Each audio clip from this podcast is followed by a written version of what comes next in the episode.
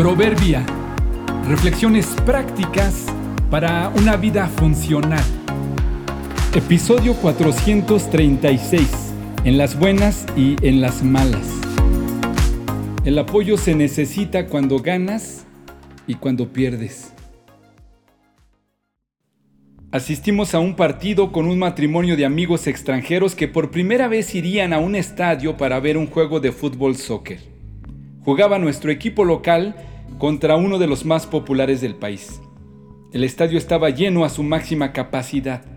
Las porras ubicadas en los extremos de las gradas gritaban como siempre toda una serie de consignas en contra de los rivales y entonaban sus cantos para animar a sus equipos. Al final de la primera parte, nuestro equipo metió un gol y todos lo celebramos. Es interesante notar cómo cambia el ánimo de la gente cuando hay una anotación. Todos dejan el silencio y alzan la voz y compran más comida y bebida tal vez para celebrar. Pocos minutos después de empezada la segunda mitad, el equipo contrario metió un gol y ahora los ánimos decayeron. Luego de varios intentos fallidos, terminó el partido en un empate 1 a 1. Cuando salimos del estadio, mi esposa le preguntó a nuestros amigos qué fue lo que más les había llamado la atención de esta experiencia en el estadio.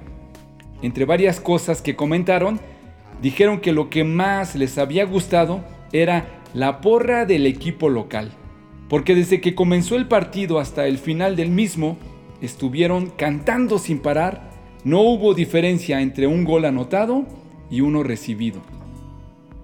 Yo no lo había notado, pero eso era verdad. Este grupo de animadores del equipo que se cuentan por miles son incondicionales ya que siempre están ahí en cada partido. No se logra distinguir en qué momento gritan más, cuando el equipo gana o cuando el equipo pierde.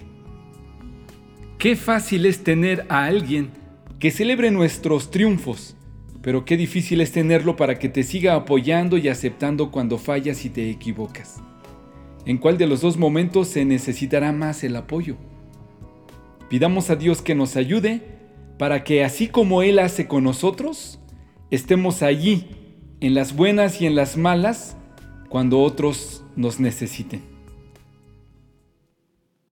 En fin, vivan en armonía los unos con los otros, compartan penas y alegrías, practiquen el amor fraternal, sean compasivos y humildes. Primera de Pedro 3:8